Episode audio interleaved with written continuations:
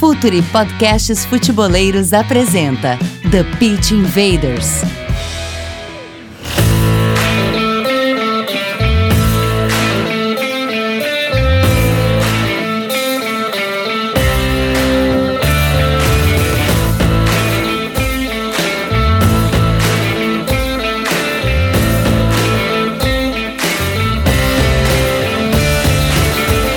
Olá, futeboleiros! Olá, futeboleiras! Futuro e Podcast Futeboleiros apresenta The Pit Invaders, episódio 125.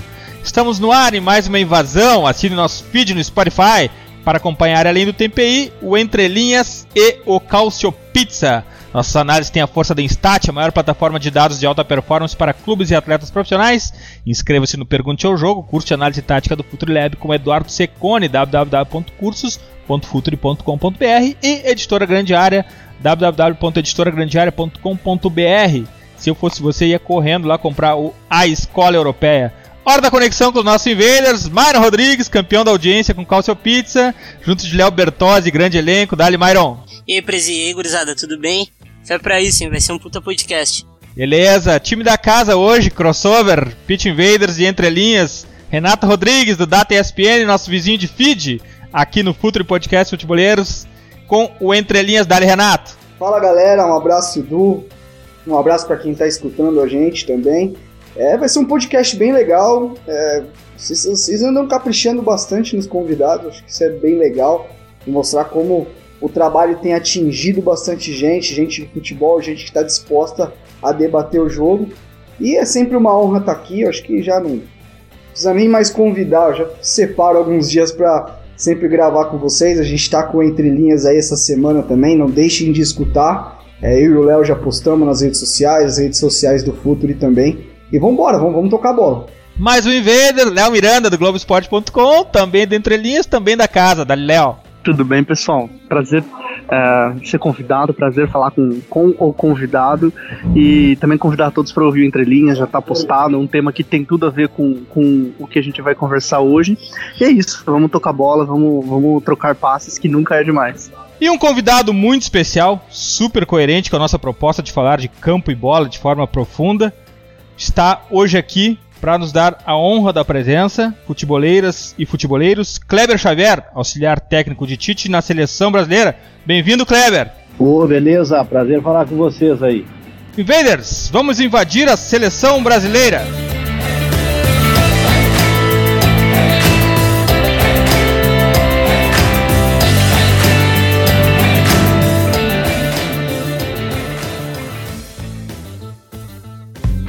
Está no ar o The Pitch Invaders, podcast semanal do projeto Futuri.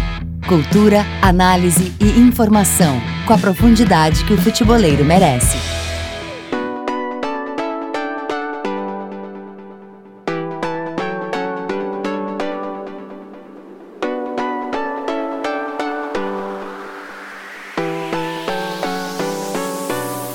Professor Kleber Xavier, talvez tu não tenha ainda a dimensão do significado da tua presença, por ser quem é, pela relevância da tua função hoje na seleção. Estar no podcast um canal alternativo que fala de campo e bola, de análise tática essencialmente, tenho certeza absoluta que isso ajuda muito a, a disseminar esse tipo de abordagem, a deixar mais popular a pauta de futebol. Mas um bom ponto para a gente iniciar essa conversa e tem a ver muito com as respostas que os outros técnicos que passaram aqui, Kleber, acabaram nos deixando, é a importância do contexto na aplicação das suas ideias de jogo. A região do país onde está localizado o clube, a característica dos jogadores, a posição na tabela, a expectativa dos dirigentes, tudo acaba influindo e impacta na ideia do futebol do técnico que ele precisa se adaptar ao que está acontecendo, ao contexto. Mas, Kleber, numa seleção brasileira, uma das camisas mais pesadas do mundo, com um manancial de talento à disposição para a montagem do grupo, é diferente isso? Por tudo isso, a seleção não é também um quadro em branco, onde a comissão técnica pode pintar com as suas ideias futebol? Ou tem um contexto que tem que ser considerado também, Kleber? A pergunta ela, ela foi um pouco longa, mas é uma coisa que a gente sempre pensa e discute aqui, né? É, eu estou junto com o Tite faz quase 18 anos, mais ou menos. E a gente tem um conceito e uma ideia de futebol que é o futebol da, da posse, do apoio, da proposição. e que não é conceitualmente o que dizem do Rio Grande do Sul com o futebol, né? Que é um futebol mais de pegada, mais de choque, de jogo direto. E a gente sempre defende isso. É, lá tinha duas correntes, né? Que era do capitão Carlos Floner, que era desse jogo direto, e do Enio Andrade, que era o jogo de proposição. E a gente segue nessa linha, diferente do Rio Grande do Sul. E então quando a gente começou a trabalhar junto no Grêmio, até o comentário era aonde vocês querem chegar com esse tipo de jogo, de campo reduzido, de posse, de ficar com a bola, e não entrar pro choque, de merecer a vitória, né? Isso não vai a lugar nenhum, a gente ouvia muito, até dentro do, próprio clube, né?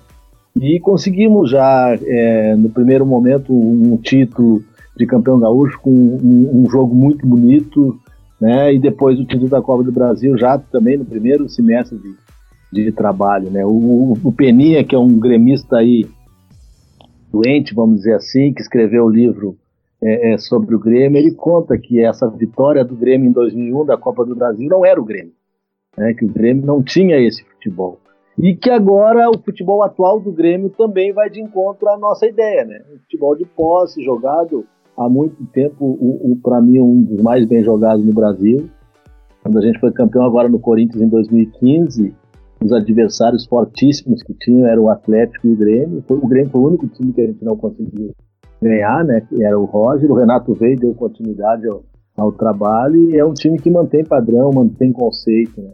Então, ao início da tua pergunta, é, a gente levou a nossa maneira de trabalhar, o nosso jeito de entender futebol, mesmo no Rio Grande do Sul, mesmo no Grêmio, e conseguimos é, os nossos objetivos, né? Que, for, que, que sempre são as conquistas, mas de uma forma que é, o desempenho venha na frente, né?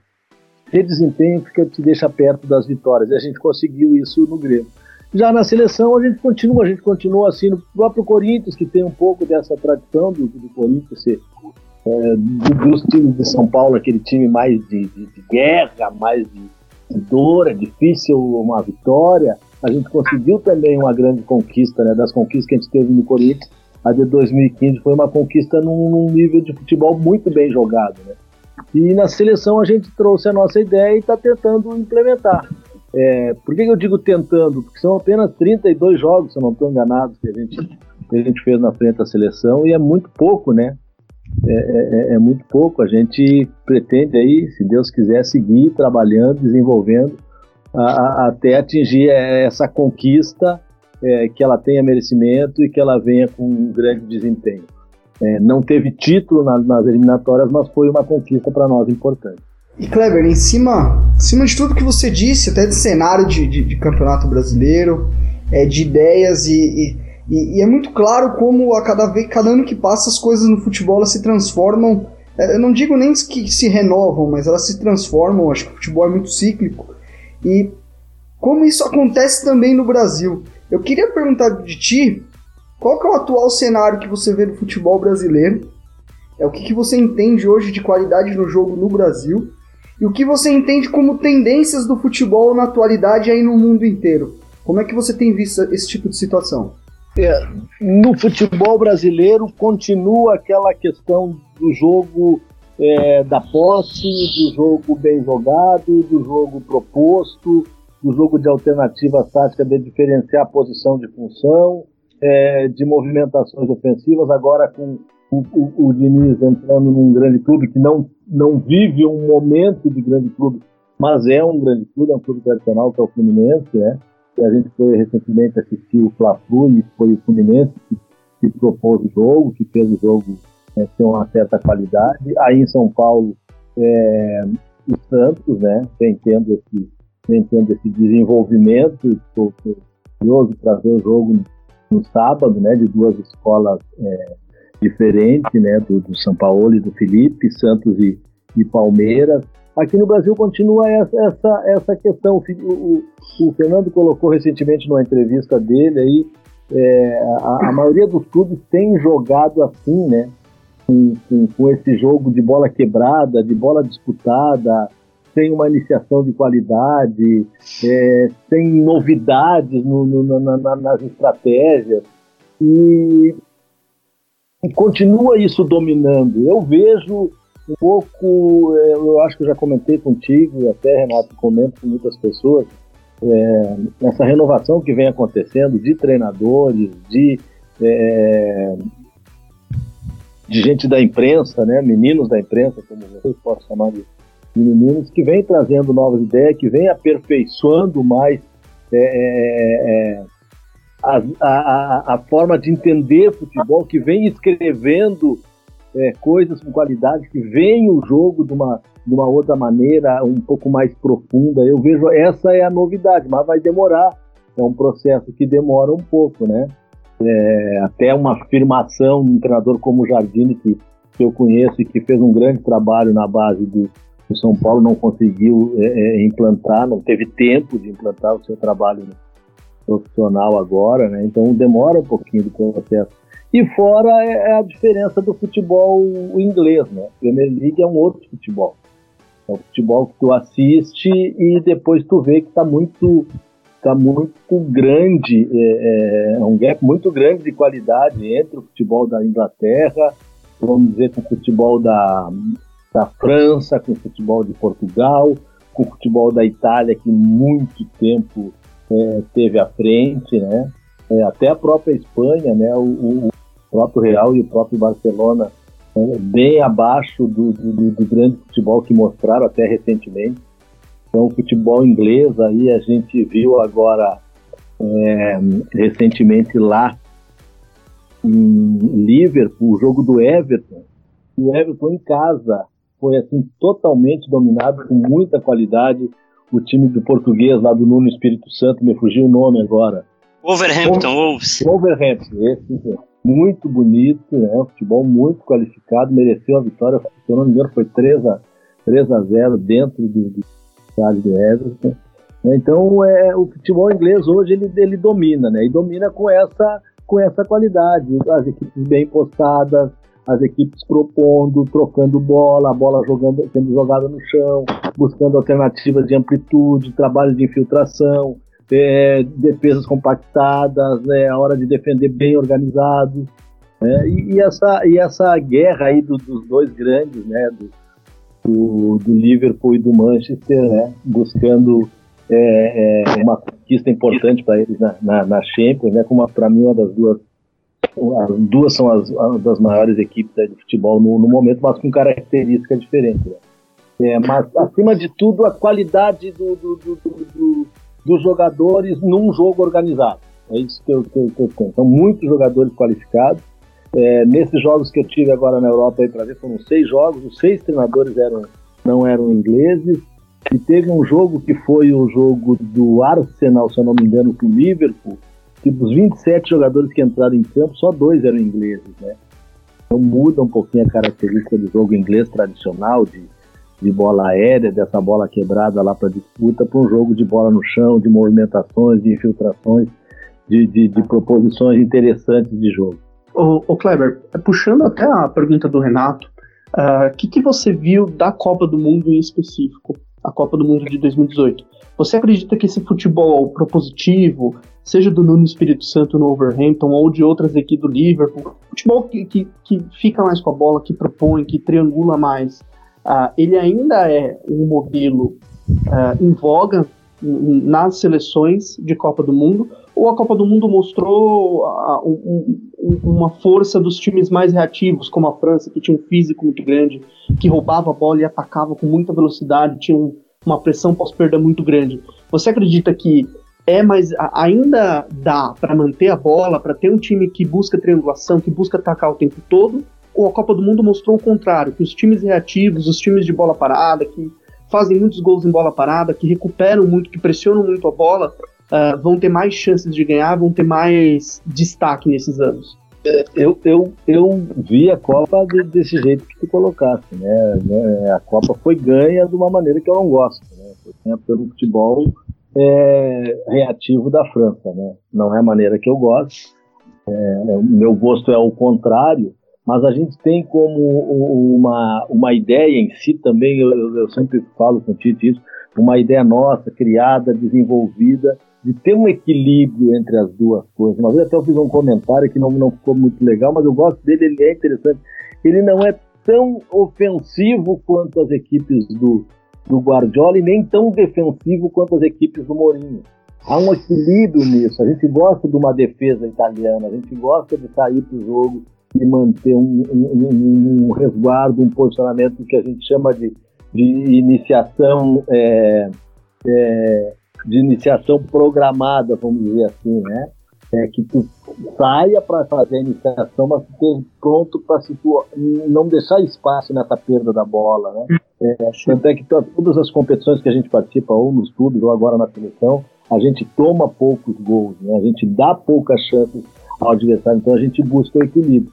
Embora eu goste do futebol com a posse mais jogado, mais Guardiola, né, mais esse futebol do Wolverhampton que a gente citou antes, do futebol do, do Fernando Diniz, o futebol que, que o São Paulo está apresentando agora, agora no Santos, que, que o Thiago Nunes apresentou no, no Atlético Paranaense, que o Lisca apresentou no Ceará, né, pode dizer esses novos nomes que tem aí, o próprio Odair no Inter, embora o Inter não tinha jogadores à altura para um futebol melhor, mas apresentou um, um jogo nesse, desse jeito, desse estilo de proposição, é o que eu mais gosto, mas a Copa ela foi ganha da outra maneira. Né? Equipes, é, principalmente a França, é, apresentou esse, esse futebol reativo e não, não quer dizer que seja certo ou errado, é, é a maneira que, que eu gosto, é a maneira que eu vejo. Para mim é mais bonito, é mais prazeroso estar é, é, tá vendo jogos, que agora aumentou a quantidade de jogos que a gente vê, porque a gente trabalha pouco no campo, né? a gente vê mais jogos que trabalho é prazeroso ver esse tipo de jogo, como é prazeroso tu ganhar jogando um futebol assim. Uma vitória, como a gente teve dentre as nossas vitórias interessantes nas eliminatórias, o 4x1 no Uruguai, o 3x0 na Argentina, e por aí vai, são vitórias que são vitórias que, que dá prazer, né? De, de, depois que termina o jogo, fica com aquele, aquele sorriso, dizer, esse é o futebol que eu tenho como ideia, e é esse futebol que eu consigo colocar em, em prática no, nos dias dia, dia a dia do trabalho, né? embora na seleção seja um pouco esse, esse dia a dia. Uh, Kleber, foi bom tu falar sobre uh, o jeito mais Guardiola de jogar e, e ter a posse de bola mais guardada para fazer um, fazer um gancho nisso, porque a gente vive uma, a gente vive uma mudança de, de meio-campistas de centro numa faixa mais, mais atrás do campo que constroem mais uh, constrói mais o jogo, como o Arthur, que já vem sendo convocado, como o Bruno, que pintou muito bem, como o Douglas Luiz, que oscila ainda na Europa. Uh, o Paquetá, na atualidade, ele é o jogador que faz mais o jogo de entrelinha, que às vezes faltou, uh, em, faltou em alguns momentos na, na Copa, ou vocês veem ele um pouco mais, um pouco mais à frente? É, só para voltar um pouquinho ali, eu, eu tinha me fugido do termo, que é, que, que, que é um termo forte na nossa gestão aí nos últimos anos, que é iniciação sustentável. Inicia o jogo com uma sustentação. Na, na perda da bola, tu está preparado para rapidamente tirar o espaço do, do adversário. É, o, o Paquetá, nos dois momentos dele do Flamengo, o primeiro momento dele jogando pelo lado direito, mais ao lado do Cuejar, é, ele foi um jogador que eu gostei pouco foi, foi pouco para mim. Né? E quando o Dorival veio e coloca ele lá pelo lado esquerdo, um pouco mais à frente, é, ele já me chamou mais atenção. Eu conheço o Paquetá desde a época das Olimpíadas, porque ele era um dos meninos que vivia o dia a dia com a seleção olímpica para treinamento. Né? Então ele chamava a atenção dessa característica dele de, de chegada. É, agora, no, no Napoli, tanto pelo lado esquerdo, mais, tanto pelo lado direito. Ele está fazendo um jogo mais simples, né, mais concentrado, mais posicional, né, porque é, é uma equipe, o, o, o, o, Milan, que não é uma equipe de grande, grandes talentos, a parceria dele de lado, dentro do meio ali, é uma parceria pouca, acho menos que ele, né? parceiros que ele tem de, de, de, meio campo. Tem o Turco pelo lado esquerdo, que é um jogador que eu acho de, de, de qualidade. O menino da frente fazendo gol e, e, para por aí um pouquinho. O menino da, da, da, da direita também bom jogador. Mas ele não tem uma parceria de meio qualificada. Eu acho, eu gosto, é um acho ainda, porque é pouco de observação para o Paquetá. eu acho ele mais perto do gol e tem mais possibilidade de sucesso. Ele tem boa definição, ele infiltra bem com e sem bola, ele tem bom cabeceio, né? Então o Paquetá é um menino que vai nos ajudar muito. Infelizmente, por isso eu falei, acho também, a gente não pôde contar mais vezes com ele, né? Mas agora dificilmente ele não vai estar com a gente, a não ser que aconteça alguma coisa. Lesão, a gente sempre está sujeito a isso, mas vai estar nessa convocação aí de março, vai estar na convocação da Copa América, pelo que vem, pelo que vem apresentando, está tendo um crescimento de continuidade de jogos, como eu falei, né? De, de, de manter o lugar. Eu acho que o lugar para nós, o lugar que a gente pretende ter ele é esse mesmo, né? É, gostaria de experimentar de alguma outra maneira, mas a gente não é não tem dia a dia de clube, né? Que a gente possa aproveitar um treino, outro treino para fazer algumas experimentações. Mas por ali onde ele está jogando, é, um pouco mais à frente, chegando mais, é, chegando mais perto do, do, do, do pivô central, do atacante central, chegando mais perto do Ney, ou quem for jogar ali pelo lado esquerdo no lugar do Ney, é, sustentando o Ney na perda da bola, porque ele é um, é um menino que tem muita entrega sem a, sem a posse. Vai ser interessante, está sendo interessante esse crescimento dele. Kleber, no nosso curso online de análise tática, o Pergunte ao Jogo, o Eduardo Secone, logo na primeira aula, faz um resgate histórico da tática no futebol e ele mostra em vídeo ainda no final da década de 50, o Garrincha recompondo, reorganizando, se reorganizando para ajudar a defesa, a fase defensiva, recompondo a linha. E isso tudo na lenda, ou no imaginário, ou na narrativa dominante do futebol brasileiro, não, não, não é contado. É contado só o gol, o drible. Tu acha que essa, essa forma de se contar, essa lenda criada do futebol brasileiro, do ofensivo, da fantasia, ela atrapalha uma análise mais próxima da realidade do jogo hoje em dia? De alguma maneira, quem trabalha na seleção sofre, por exemplo, Gabriel Jesus não pode marcar de forma alguma, isso que se debateu muito uh, durante a Copa. Esse, essa forma da fantasia sobre o futebol real acaba atrapalhando a análise e, por consequência, jogando uma pressão desnecessária na seleção? O Eduardo, é, com certeza, com certeza. Essa é, é chato isso, é, é raso isso, ouvir esse tipo de, de colocação e às vezes de, até de, de atletas, né? Ah, eu desci não tenho condição de chegar lá na frente. Entendeu? É, o atacante não tem que voltar para marcar, é só acertar, o meia, o 10 não pode voltar atrás.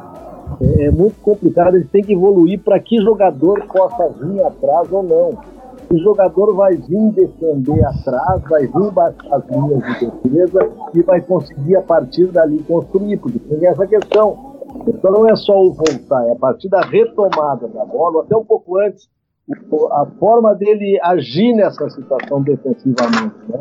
Ter algum cuidado para não, fazer uma falta boba, para não fazer um, um pênalti que ele tiver nessa área, mas também a forma que ele vai é, após a, a, a, posse dessa bola, ele vai construir como ele vai sair dali. Um tapa em velocidade, vai limpar para inverter, para sair numa zona onde, onde o jogo possa acontecer mais, mais fácil. Né? Então, esse, esse tipo de, de, de, de, de atleta é importante. A gente, quando criou uma situação para o Jadson no Corinthians e trazer o Jadson numa flutuação é, com a posse que ele vinha jogar por dentro e sem a posse ele voltava pelo lado, nunca imaginou que o Jadson fosse voltar e acompanhar com a qualidade que ele fez isso. Né? Então, isso, a partir do momento que a gente conseguiu aquilo em 2015, porque até então a gente tinha conseguido muito aquilo com jogadores tipo o Jorge o Jorge Henrique, que é um jogador que tem essa característica de dobrar a marcação com o lateral, né? Então, quando a gente conseguiu fazer isso com o armador e depois com o atacante, que é o, o próprio caso do, do, Romero, e que conseguia voltar, chegar na frente e ser um goleador, a gente é, é, busca isso no detalhe, a gente analisar bem, trabalhar bem o atleta, fazer ele entender os momentos do jogo, os momentos das suas funções, para que ele possa exercer com a melhor, melhor vantagem possível, tirar a melhor vantagem possível da sua, da sua posição.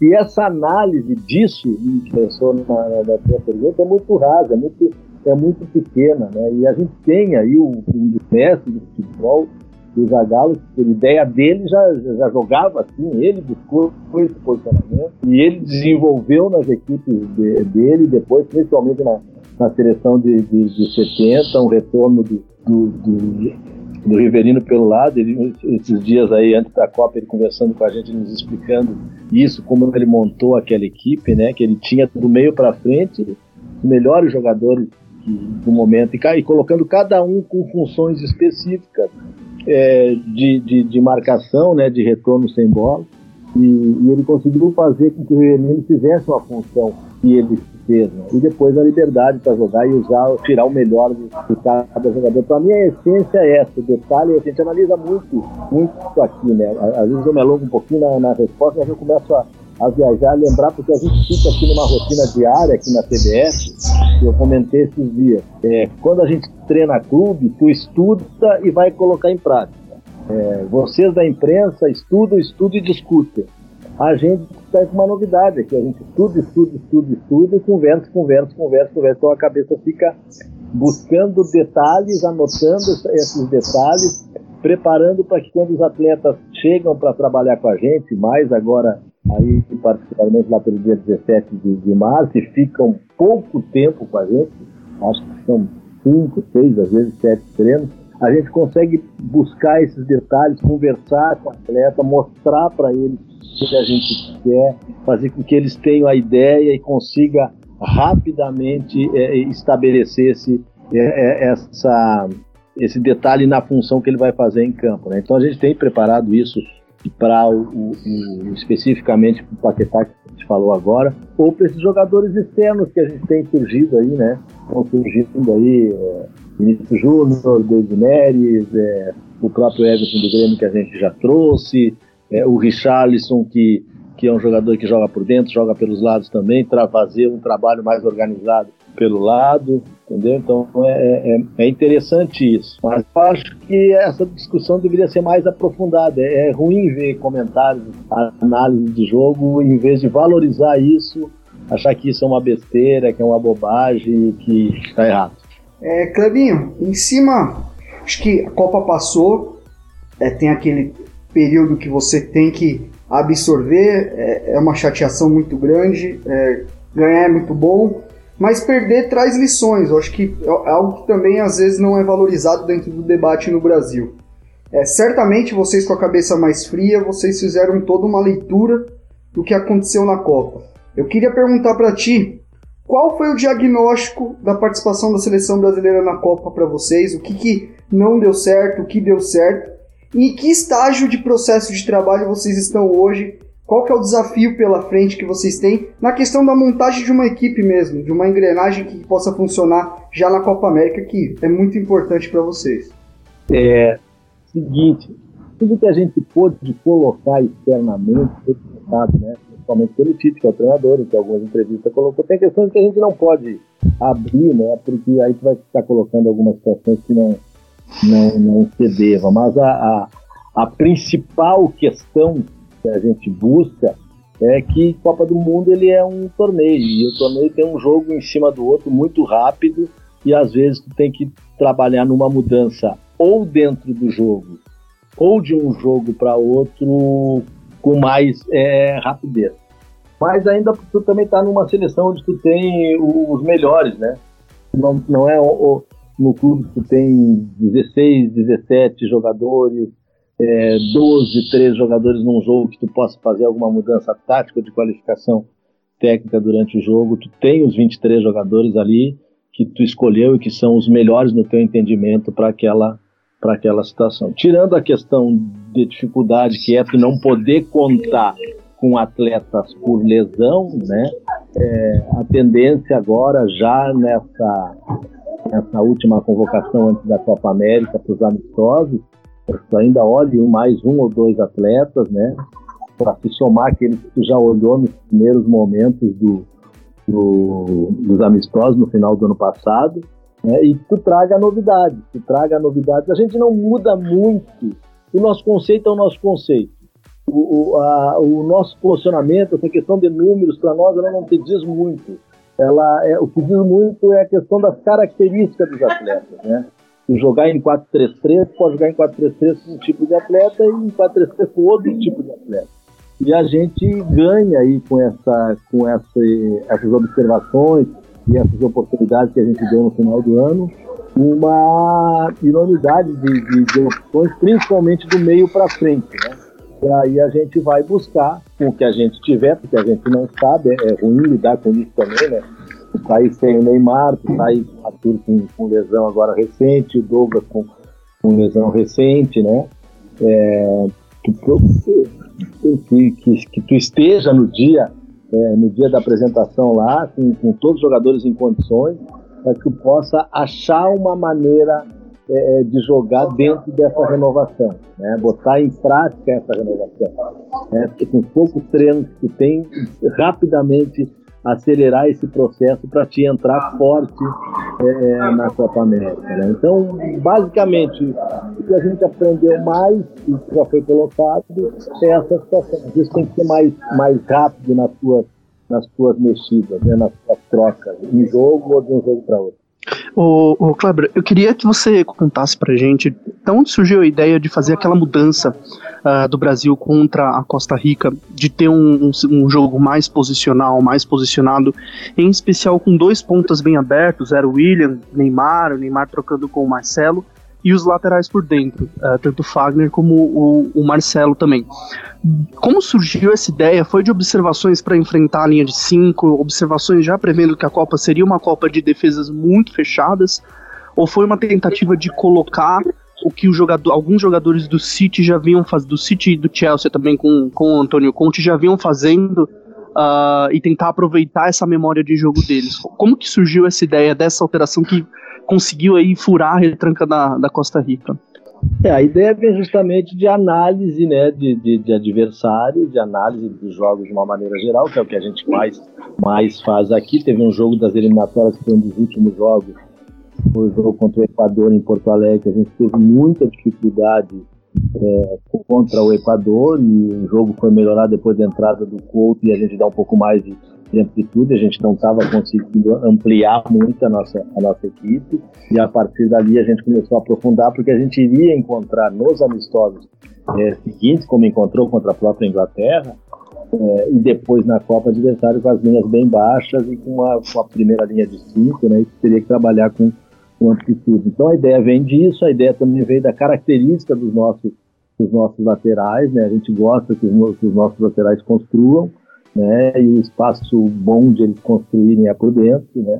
E a gente buscar jogadores com, com, com amplitude. Então a gente tem uma característica de usar um meia pelo lado com flutuação, né? Que a gente usou o Coutinho durante um bom período, mas também tem jogadores no Brasil com essa característica de amplitude, de um contra um, né? fazer com que a construção venha, venha por, por dentro e que a gente amplie com esses, com esses externos aí. E aí acabou, é, são as alternativas que a gente tem. Outros detalhes, como a gente sempre fala. Tem detalhes que são coisas que são nossas, que é do Tite, que é, é minha, é do Silvinho como auxiliar, do Matheus, e que a gente, um detalhe ou outro, a gente tenta buscar, tenta fazer com que a gente consiga resolver o jogo dessa, dessa, dessa maneira. Né? A, própria Costa Rica na Copa passada mostrou a dificuldade que ia ser enfrentá-la, né? E a gente conseguiu aí nesse jogo, principalmente, é, buscar uma vitória que foi importantíssima, né? Porque a partir do primeiro jogo de empate contra a Suíça, cada jogo era uma, era uma decisão. Kleber, uh, aproveitar aí, falar do Neymar, e já que tu falou de querer construir mais jogo por dentro, um dos grandes momentos da, do Neymar nessa temporada foi jogando de 10 no, no Paris Saint-Germain. Uh, tu vai, vocês vão tentar usar mais o Neymar por dentro, porque, uh, como tu mesmo disse, a construção do jogo por dentro com pontas flutuando, e a gente tá com bons pontas flutuando. queria saber se tu vai usar o Neymar, por, o Neymar mais por dentro ou vai deixar ele ainda posicionado na beirada? É, é, tem uma coisa que é, mais, que é muito importante que ela é de treinador e ela é da forma que nós especificamente enquanto treinador é, fazemos com que as coisas aconteçam. Ou seja, o nosso foco agora é no Panamá e na República Tcheca. O nosso foco agora não é o Neymar. É que jogador vai atuar no lado esquerdo no lugar do Neymar. É, como a gente vai montar um desenho de meio campo? Como a gente vai enfrentar é, o Panamá? Então essa é a nossa preocupação. Uma coisa que a gente já leva com a gente, é característica da gente que não tem como mudar, eu não consigo ver mudar, é tu pensar lá na frente e não pensar no que tem, no que tá ali, que é o próximo. Então tem que pensar um time para o jogo, um jogo vai ser sábado, outro já vai ser na terça, logo em seguida.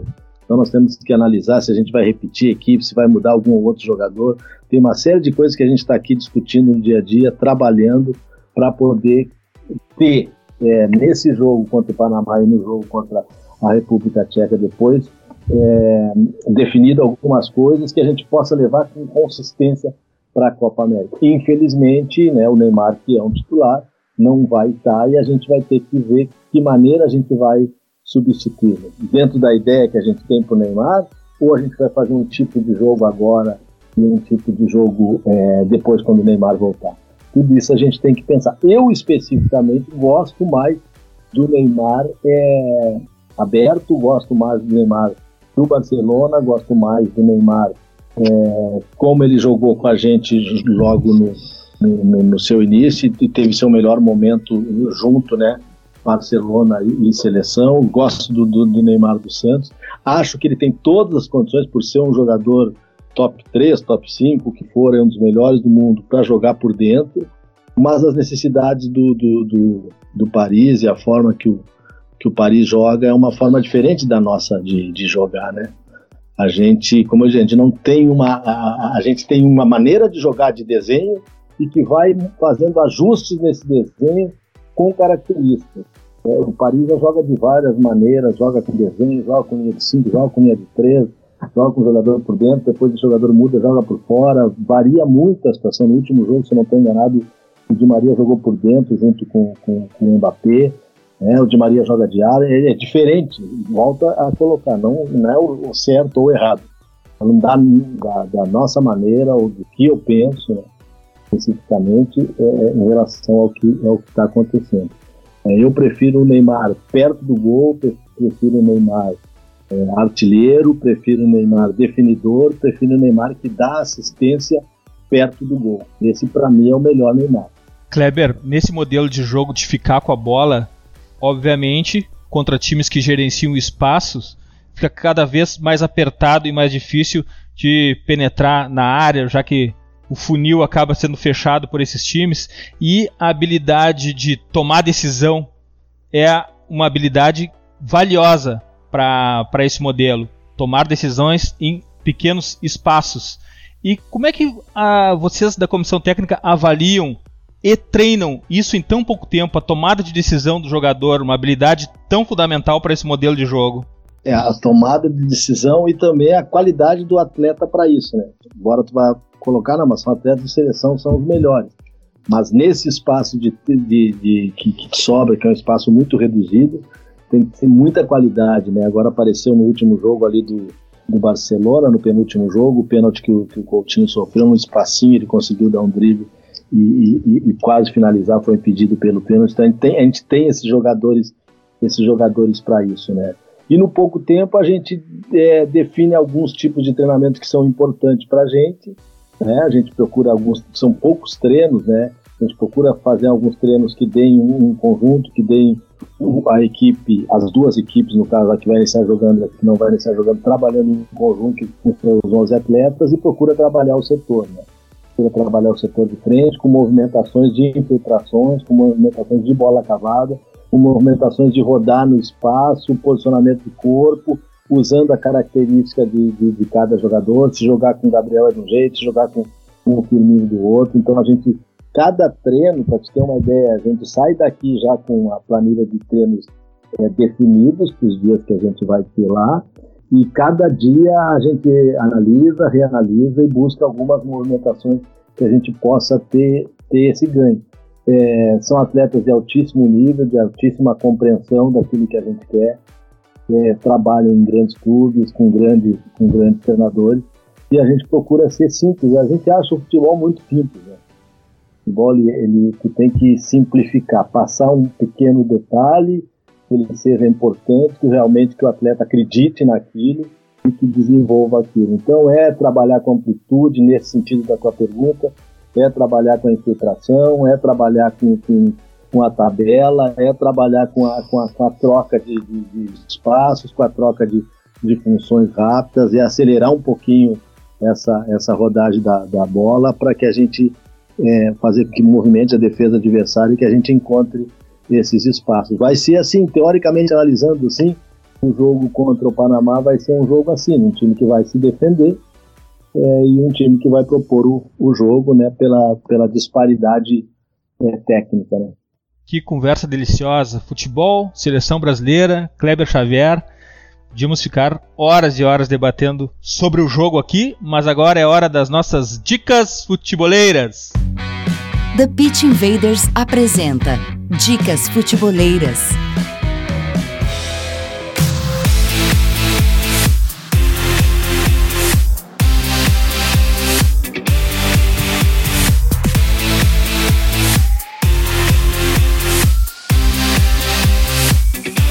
Bom, essa semana eu vou deixar duas dicas do site. Caio Alves fez uma reflexão sobre análise tática no jornalismo. Para isso falou com Alexandre Losetti, setorista da seleção brasileira pelo Globoesporte.com, e com o invader Gabriel Correia. Outra dica também no futuri.com.br, o texto de Antônio Duarte, nosso Red Scouser. Não atire, eu sou jogador de futebol. Sobre Edwin Eddie Spicer, lenda do Liverpool. Myro, tua dica futeboleira? Cara, a minha dica, tomara que eu não tenha roubado de ninguém, é a entrevista do Rodri, do Atlético de Madrid, o volante, que fala que desde pequeno interessava a ele entender mais o futebol do que realmente desfrutar do jogo, né? E ele conta um negócio muito legal, assim, que desde pequenininho ele conversa com o treinador pra entender mais a função dele, o que, que ele tem que fazer no campo. Foi uma entrevista bem legal, viu? Gostei. Graças, Myron. Valeu, presidão. Puta podcast aí. Valeu, Renatão. Valeu, Léo. Já ouvi o podcast de vocês. Ficou bem bom mesmo aí. Tamo junto, gurizada. Renato, tua dica futebolera? Então, eu vou de. No último sábado eu tive a oportunidade de comentar Campeonato Português, o jogo do, do Porto. E aí eu tava dando uma olhada aqui no site Lateral Esquerdo, que é um site português bem legal. E tem dois textos, até pra. Eu sei que tem muita gente que acompanha a gente, que às vezes é portista, o outro é, é do Benfica. Mas tem dois textos bem legais. O primeiro é Descodificar um Gênio, que é uma análise em cima do João Félix. É, fiquem de olho nesse garoto, jovem muito promissor do Benfica, já tem jogado muita bola, um cara que é, não se sabe nem se vai para o Mundial Sub-20 aí ou se já vai para o time de cima. O menino que vem jogando muito bem. Então esse esse texto fala muito desse jogador, traz um perfil das movimentações, das características. O outro é em cima da, da partida que eu fiz, que foi 2 a 0 Porto em cima do Setúbal, Oliver Torres, o quarterback. E de fato, o Oliver Torres espanhol, passou pelo Atlético de Madrid, foi pro Porto, é muito legal a análise mostrando como ele foi o cara responsável pelo passe em profundidade, como ele achou muito bem as infiltrações contra um time que veio muito fechado, é, o Porto pressionado pela, pela, pela liderança, o pessoal encostando no Porto ali, e foi uma vitória até tranquila, muito pela entrada do Oliver Torres, que acabou entrando no lugar do Danilo Pereira, que acabou machucado. Mas é um site bem legal, para quem gosta de estudar o jogo, tem alguns, alguns detalhes bem legais. Graças, Renato. Um abraço, valeu. Acho que sem palavras esse podcast ficou muito bom, muito conteúdo. E vamos para cima, que continue. Léo, tua dica futebolera? Bom, minha dica futebolera é um, um quadro que estreou essa semana, semana do lançamento do, do TPI, que é o Prova dos Nove, um quadro do Troca de Passes, do programa do Sport TV depois da rodada, em que o Grafite, o centroavante, vai entrevistando vários centroavantes do futebol e aí ele faz uma análise do jogo dos centroavantes. O primeiro episódio foi com o Ricardo Oliveira e foi muito legal. Eles estão assim, uh, sentados, aparece o jogo e o Ricardo Oliveira vai explicando o que, que ele é, o que, que ele faz para receber a bola, qual, qual, que é o diferencial dele. E é impressionante como o Ricardo mostrou aí um conhecimento tático muito interessante. Ele fala, eu tento buscar profundidade, tento sempre estar um passe acima, à frente da, da zaga. Eu acho que vai ser um quadro bem interessante, falando de. explorando o jogo, falando de futebol de uma forma simples e, e gostosa de ouvir. Valeu, Léo. Valeu, um abraço. É sempre uma honra estar tá, tá convidado. Um abraço a todos também. Um abraço a quem está ouvindo, claro ouçam sempre e pensem um jogo junto com a gente. Kleber Xavier, sua dica futeboleira? Cara, hoje eu separei o material que eu andei lendo recentemente, já tinha mandado pelo WhatsApp, embora ele seja aqui do lado da minha sala. Aí ele falou, pô, manda em folha isso para mim, faz cópia e me dá. Né? Então foi coisas interessantes que escreveram. Por exemplo, a coluna de hoje do, do tá interessante, na folha. Né? É, o André Rocha, que eu gosto, é um cara que escreve pro UOL, escreveu esses dias, várias colunas dele são muito boas, mas Neymar é o melhor jogador brasileiro pós-Pelé, mas não o maior, é interessante a, a visão dele sobre o Neymar. É, recentemente eu recebi um estudo lá do futebol espanhol, La Liga, né, dessa, desse realmente, justamente sobre o que nós falamos aqui, o toque versus o jogo direto, né, é, que foi no jogo do Betis, que o Betis acabou perdendo, uma das equipes que mais tem propor, proposto o jogo lá na Espanha, acabou perdendo o jogo e, e, o treinador fez uma, fez uma crítica e deu uma meia polêmica lá, então tem um estudo interessante, e, é, se não me engano é do Marca, não estou achando aqui o nome, né? E, e do Léo que está aí, né? O Léo escreveu uma, uma das melhores coisas que eu vi nos últimos tempos, que é chega de saudosismo, romantizar o passado impede o futebol de olhar para frente. Isso, obrigado, cara. É um dos temas aí que a gente que a gente discutiu agora, né? Que é a pura verdade. É isso aí, entendeu? Então leiam aí, leiam aí o Mansur, que é um cara que escreve bem. É, leiam o Alexandre Losetti, que é o cara que eu gosto também um monte de gente aí escutem, entendeu? Procurem se, se aprofundar, que o futebol, a tendência é que ela vá é, é, para um caminho de, de, desenvolvimento, de beleza. O futebol, o melhor dele é a beleza, né? É, é a, a, beleza que traz a emoção do futebol e a gente tem que buscar isso, jogar, propor jogo é, para ter o merecimento que a gente é, faça um grande jogo que ele vai te dar é, a condição da, da vitória. Kleber Xavier, hoje foi um episódio inesquecível para nós. Tenho certeza que o Pense o Jogo, a nossa forma de, de, de abordar o futebol de maneira séria e reflexiva, ganhou um, um grande alcance. Obrigado pela tua presença, por compartilhar o teu conhecimento, tua experiência. Volte sempre. Agora é você do time Futuri, Kleber. Muito obrigado. Valeu, tá certo. Obrigado aí. Estou com vocês aí. Um abraço em todos. Foi um prazer. Qualquer coisa estou à disposição aí. O Renato tem meu, meu WhatsApp, aí, que é um parceiro que trabalhou junto com a gente. Sabe bem como a gente pensa futebol. Parabéns a todos aí pelo trabalho de vocês, nesse grupo aí e no trabalho diário de vocês aqui. Valeu, Invaders! Graças por estarmos juntos em mais esse TPI. Nos encontramos a qualquer hora no Instagram, no Facebook, no Twitter, no Spotify e toda segunda, 22 horas, na clássica live futeboleira no YouTube. Futeboleiras, futeboleiros, nós somos o projeto Futre e temos um convite para vocês. Pense o jogo. Abraço e até a próxima invasão, The Pit Invaders.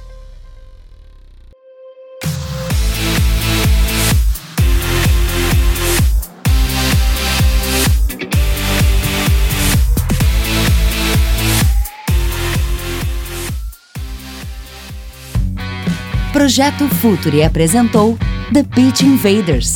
Acesse www.futuri.com.br. Pense o jogo.